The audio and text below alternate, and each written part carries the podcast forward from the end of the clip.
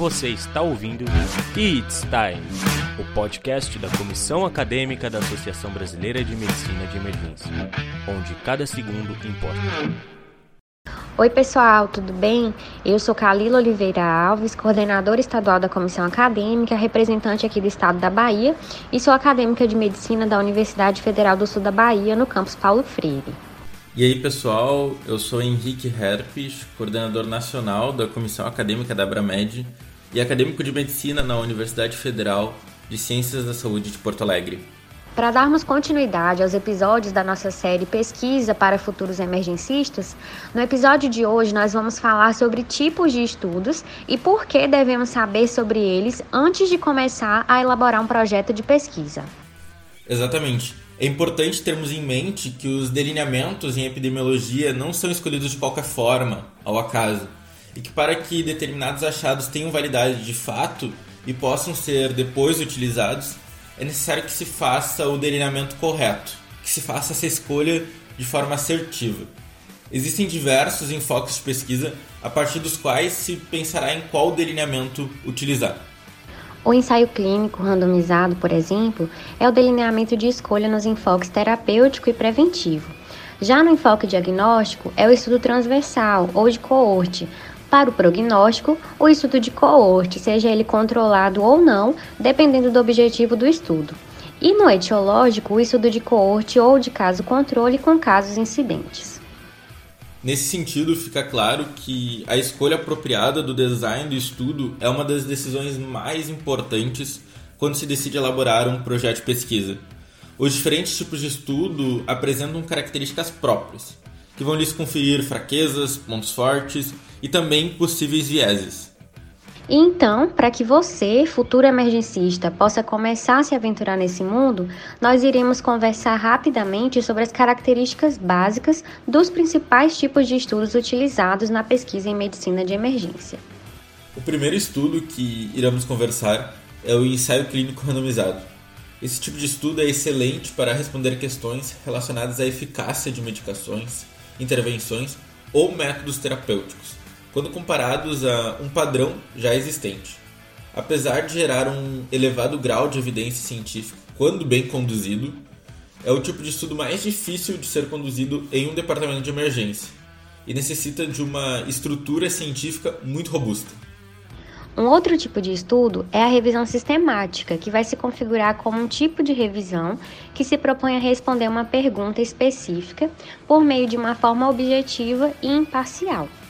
Para que isso seja possível, são utilizados métodos sistemáticos que são definidos desde a identificação e seleção dos estudos até a extração dos dados e análise dos resultados. E quando nós falamos em grau de evidência científica, a revisão sistemática está no topo da pirâmide, se comportando, portanto, como um alto nível de evidência. Quando os estudos incluídos em uma revisão sistemática eles são semelhantes entre si, em especial quando nós estamos falando daqueles que avaliam os mesmos desfechos em saúde, então pode ser realizada uma meta-análise. E a meta-análise nada mais é do que um método estatístico que vai agregar os resultados de dois ou mais estudos independentes. Isso sobre uma mesma questão de pesquisa e os resultados eles serão combinados em uma medida sumária. Temos também os estudos de corte, que são estudos observacionais longitudinais que partem da exposição para avaliar um determinado desfecho. Nesse tipo de estudo, se pega um grupo de pessoas com características semelhantes e o acompanha por determinado período de tempo.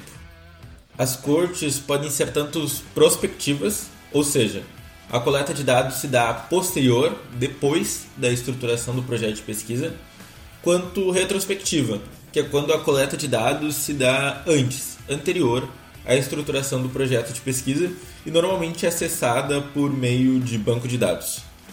O importante é ressaltar que em cortes retrospectivas, os dados a serem estudados ficam limitados aos registros encontrados, o que pode dificultar e até prejudicar a qualidade do estudo. Já os estudos transversais, que vêm do inglês Cross-Sectional Studies, são estudos observacionais, e talvez você já tenha escutado falar sobre eles pelo outro nome que podem ser também chamados, que são os estudos de prevalência. Nesse tipo de estudo, as pessoas em uma determinada população são examinadas, então é verificado se elas têm ou não determinada condição de interesse a que se está estudando. Os estudos transversais, eles nada mais são do que uma fotografia de um determinado período do tempo. Nessa fotografia será mensurada a exposição e o desfecho no mesmo lugar do tempo. Esses estudos são rápidos, são baratos e são ótimos para que sejam levantadas hipóteses. E é importante lembrarmos aqui que os estudos transversais não são capazes de estabelecer relações de causalidade. Então, esse tipo de estudo, de acordo com essas características que eu acabei de mencionar, se configura como uma ótima opção para começar a se aventurar no mundo da pesquisa e aprender sobre metodologia científica.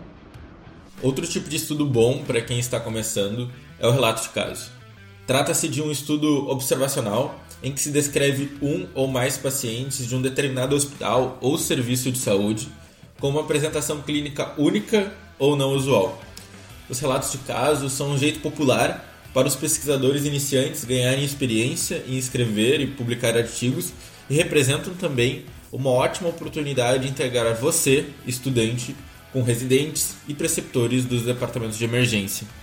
Além do que já falamos aqui, existe também outra família de estudos, as quais nós vamos chamar de estudos qualitativos. Embora a utilização dos estudos qualitativos seja relativamente incomum na pesquisa médica, principalmente no âmbito da medicina de emergência, os estudos qualitativos permitem explorar o porquê que certos eventos estão acontecendo ou porque há barreiras e facilitadores para a mudança da prática. Nesse caso, o foco é o entendimento das experiências, das atitudes e dos comportamentos. Importante comentar, futuro emergencista, que cada tipo de estudo tem suas próprias qualidades e fraquezas, e por isso é tão importante o conhecimento sobre eles. Existem vários outros tipos de estudo e ainda desdobramentos ou variantes dos tipos de estudos comentados nesse episódio os quais não conseguiremos abordar hoje, mas que irão aparecer para vocês ao longo do estudo sobre o assunto. Para encerrarmos o episódio da nossa série de pesquisa para futuros emergencistas, vamos compartilhar com vocês cinco dicas que precisam ser conhecidas antes de escolher o tipo de estudo do seu projeto de pesquisa, combinado? A primeira dica é: invista tempo em escolher o tipo de estudo mais apropriado para responder a sua questão de pesquisa. Não queira pular etapas, não queira começar a sua pesquisa sem antes ter pensado muito sobre a metodologia do seu trabalho. A segunda dica é que você peça ajuda de experts na área de emergência em que você está pesquisando. O ideal é realizar parcerias com professores, preceptores ou até residentes de medicina de emergência da sua cidade ou região. Para a terceira dica, nós orientamos que você revise a literatura com muito cuidado antes de embarcar em um projeto de pesquisa. Só assim você vai ter certeza de que não estará repetindo os trabalhos realizados previamente e pode se certificar de que o design escolhido para o seu trabalho é o apropriado para responder à pergunta de pesquisa que você está fazendo. A quarta dica é: não tenha ansiedade para realizar estudos mais robustos, como um ensaio clínico ou revisões sistemáticas. Metodologias mais simples, como estudos transversais e relatos de caso, são boas alternativas para começar e ganhar experiência. E por fim, é importante considerar os recursos disponíveis na hora de escolher o design do seu estudo. Você pode ajustar a sua pesquisa de acordo com as condições existentes. Isso se aplica, por exemplo, se você está em um contexto de recursos limitados. Por hoje era isso, futuro emergencista. Lembramos que em nosso site www.abramed.com.br você pode baixar o material complementar desse episódio com diversos exemplos e sugestões de leitura. Ah, pessoal, não se esqueçam também de seguir a página da Comissão Acadêmica no Instagram, acad_abramed, para ficar por dentro de tudo que está sendo produzido. Um grande abraço e até o próximo episódio.